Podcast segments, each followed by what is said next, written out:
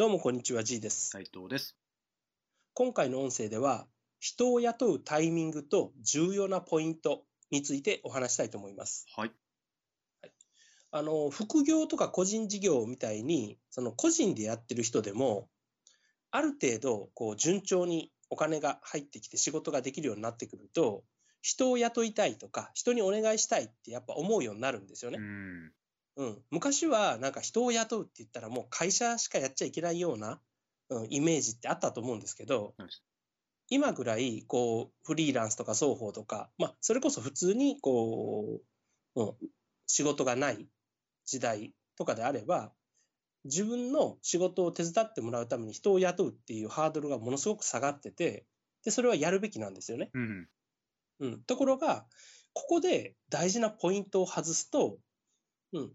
なんか儲かるどころか大失敗して、もう二度と手を出したくないみたいな、あのうん、停止停滞どころか後退をしてしまうんですよ。おーうん、そのポイントについてお話したいと思います。はい。はい、で、えーまあ、さっき言った人を雇うタイミングっていうのは、ある程度儲かってきて、お金が入ってきて余裕ができたから、あの雇うっていう人多いと思うんですけど、うん。でもそれだとね、目的は何だろうって考えたときに、なんか自分の楽をするために雇うみたいな目的がちらついてしまうんですね。あうん。で、もちろん人を雇ってその人に仕事、自分の仕事を引き取ってもらえば自分は楽になる。うん。その後にまた自分は別のことをできるから、うん、もっと売り上げが上がったり、もっと新しいことができるはずだと。うん。だから、えー儲かってきたから人を雇って自分の仕事を減らそうって思うのはい普通だと思うんですけど、うんうん、実はこれ全然うまくいかない考え方なんですよ。うん。というのも、えーじゃあそれで自分が今やってる仕事を誰かに任せようと思って人を雇うじゃないですか。はい。うん、で、その人に、じゃあ自分が普段やっているあの定期的な仕事とか業務的な実務をお願いすると、うん、当然その人は素人なんで、そのその人にどうやったらいいかとか、何が大事かとか、うん、その人がわからないとこを教えるとか、そういう、これまでにあのなかった仕事っていうのがどんどん発生していくんですよね。はい。で、ものすごく優秀な人が突然ね、しかも、あのー初めて人を雇うぐらいの、うん、ほどほどの待遇で来てくれればいいですけど、まあそんなことはありえないわけですよ。うんうん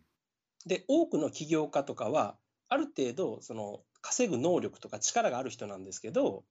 うん、自分と同じような水準を求めるんですよね。うん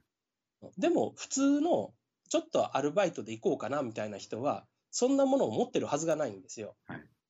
だから、そういうふうに、自分の半分ぐらいも働けない人が、あれもわからない、これもわからない、もしくはやらせると失敗するっていうふうなことがどんどん発生するんで、なんか楽になるどころか、新しい仕事ががっつり増えるんですよ。はいうん、で、しかも自分が実務する時間も減ってしまうし、で、その人が実務やったところで自分ほどはできないんで、下手をすると売り上げって下がるんですよね。うん。うん、しかも楽になるどころか楽にならないんですよ。仕事がぐっと増えるから。あ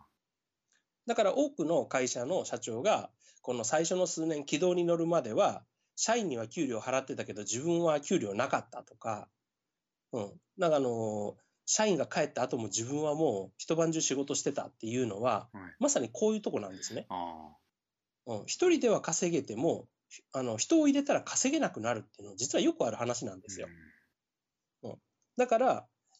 うん、自分が楽をできると思って人を雇っちゃうと、うん、結局楽にならない、しかも儲からないっていう現実に多くの人が直面して、で、これ雇わない方がいいわ、楽だわ、一人でやった方がいいわっていうふうに戻っちゃうんですよ。あ。なるほど。うん、で、そういう経験をした人は、なかなかもう次に人を雇おうとは思わないんですね。うん、どうせ雇ったところでまた大変だし、うん、それなら自分一人でや頑張った方が儲かるしっていう発想になるわけです。はいうん、であの、いつまでもいつまでもプレイヤーをやってる人って多いんですよ。うん。うん、で、じゃあなぜ人を雇うのかっていうことを、やはりいつもの大目的から考えたときに、うんねえーそれは間違っても既存スタッフを楽させるためではないはずなんですよね。うん。うん。人を雇う大目的は、自分の仕事を代わりにできる分身を作るっていうことなんです。うん。これが一番大事なポイントなんですよね。ただ、えー人間は、まあ、持ってるスキルとか、背負ってるものとか、知識とか、モチベーション、いろんなものは全て違いますよね。はいうんだから自分と同じようなことをしてくれると、うん、教えればしてくれるようになるって期待することがもうすでにすごく間違ってて、自分のやっている仕事の実務の一端を代わりに引き取ってくれる、あの、言ったら自分のサポート役みたいなもんですよね。うんうん実務部分の代行者を作るという発想をまず持つ必要があります。はい。で、そうすると、もうその人にはそれ以上のことを期待する、期待してはいけないので、うん、そのせめて実務だけきちんと回してくれたらいいっていうふうにまず思えるんですよね。うんで、そのためには、じゃあ何が必要かっていうと、その自分のこれまでの経験とか勘どころとかセンスとかでやってた仕事を全部マニュアル化する必要があると。うん、自分以外の人でも最低ラインの仕事ができるようにうん、明文化する必要があるっていうところに至るわけです。うん。うん、で、自分以外の誰でもできるように仕事をきちんと、こう、まあ、リスト化するというか、リスト化して何をどうやって、どういうところを気をつけるべきかっていうマニュアル化ができれば、そこでようやく自分から手が離れていくんですよ。なるほど。うん、でもそれも作らずに、あのーなんとなく自分がやっていたことの、そのなんとなくを人に押し付けて、で、やらせてみたら当然うまくいかない。うまくいかないから、その度に自分が出ていって、ああだこうだと、こう、バラバラと教える羽目になる。うん、でも、パラパラと教えたものは、その場限りのあの対応策みたいなもんなんで、次また、えー同じような本質の違うミスとかを繰り返す。うん、で、いつまでも時間を奪われるっていう話になるわけです。うん。うん、だから自分の仕事の棚卸しができないうちは、できてないうちは、人を雇うタイミングではないっていうことなんですよね。あうん、自分の仕事を完全に誰にでもさせれるようなマニュアル化、うん、切り分けができる段階で、まず人を雇うことが、まあ、許されるというか、うん、可能となるわけです。うん。うんで、そこは間違っても、その人を雇ったイコール自分が楽ではなく、その人を、うん、しばらく赤字をくぐってでも育てて、いずれ自分の分身になってもらうという発想がやっぱいるんですよ。うん。うん、例えば、自分一人でやると、緩やかな右肩上がりの成長曲線は、あの、かけるんですよね。うん。だけど、結局その、たどり着く先は結構低いというか、緩やかな右肩上がりなんですよ。はい。うん、で、人を雇って、あの、仕事をやってもらうと、右肩上がりどころか、人を雇ったあたりからぐいっと下がるんですよね。うん。うん、で、一度ぐーっと下がるんですけれど、その人が仕事を覚えていってくれて、あの、どんどんと自分の代わりをしてくれるようになると、そこからようやく上がり始めるんですよ。はい。で、そうなってくると今度は2人目、3人目を雇うこともできるようになるんですよね。うん。これも楽するためではなく、あの、事業を拡大して、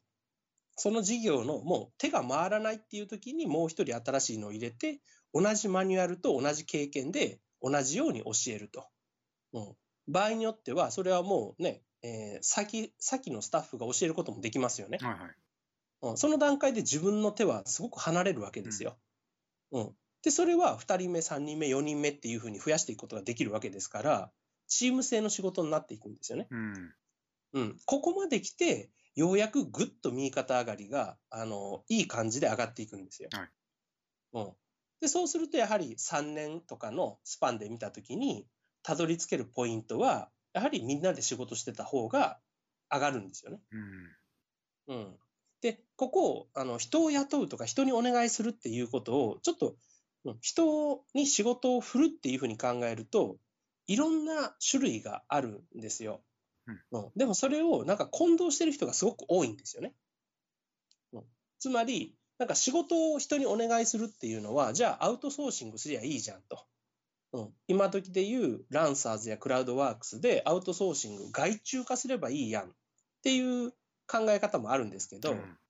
うん、外注と人を雇ってその人にやってもらうっていうのは、もう本質的に大きく違うんですよね。うん。うん、で、今日お話ししているのは、自分の社内で人を雇うっていう発想の、まあえー考え方と育て方なんですよ。はいうん、例えば自分一人でやっていて、自分にできないことを人にやってもらいたいと。うん、だからそのできないことを代わりにやってくれるプロを見つけようっていうのは、外注化の発想なんですよね。はい。うん、アウトソーシング的な発想。うんだけど、社内で人を雇うっていう時に、自分にはできないことをやってもらおうっていうのは無理なんですよ。うん。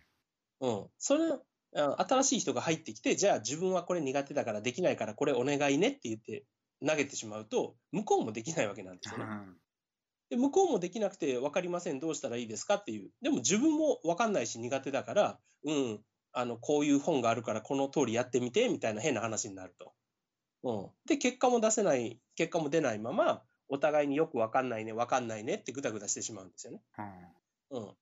自分が人を雇ってお願いする、お願いしていいことは、自分がすごく得意で普段やっていることでしか頼めないんですよね。はい。うん、自分が苦手なこと、できないことを頼むっていうのは、もう完全に外注に頼むっていう発想でないとダメなわけです。うんまあ、もちろん例えば自分がこうデザインがすごく苦手でできなくて、デザインをできる専門家を雇うっていうなら、まあ、ちょっとはありです。はいうん、でも、やはりその人が上げてきたデザインがいいのか悪いのかも自分では分からないってことになっちゃうじゃないあですか。あ。うん、で、結局それが自分の好き嫌いで判断してたら意味ないですよね。はい例えばもうあの売れやすいデザインなのかそうじゃないのかっていう知識を自分が持ってない、そしてその作業者も持ってない、そしたらそれってほぼ意味ないじゃないですか。はい。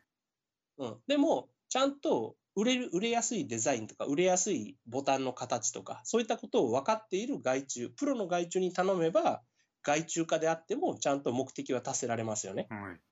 うん、っていうふうに、あのやはりよく言う、よく似ているけれど、本質的に違うこと、ここを外すと、何もかもうまくいかなくなるんです。はい。だから人を雇うっていうことにおいては、今日お話した内容で、うん、どんなタイミングで雇うべきなのか、そして、えー何をお願いするのか、うん、つまり自分が自分の仕事を完全にこうマニュアル化できて、人に丸投げできる状態にまで育っていって、うん、そしてそれを自分ができることを他人に自分よりも低い水準でやってもらいたいと。うん、いう時になって初めて人を雇って、まあ、うまくいくっていうことになります。はい。はい。あのーね、なかなかこう人を雇うってものすごく勇気がいることだと思うんですよう。ん。うん、やっぱりね、来てもらって1ヶ月で、やっぱりあんたダメって言いづらいわけですしね。うん。で、人を雇って月に20万とか払ったら、ね、それこそ1年で240万、まあまあな買い物ですよね。うん、だからまあミスが、本当にミスができないというか、ミスしづらいわけですよね。うん、だからこそ、そういうあのつまらない失敗をしないために、今日お話した内容をしっかりとあの自分の中で整理して、明確にして、で、使っていただけたらなと思います。はい。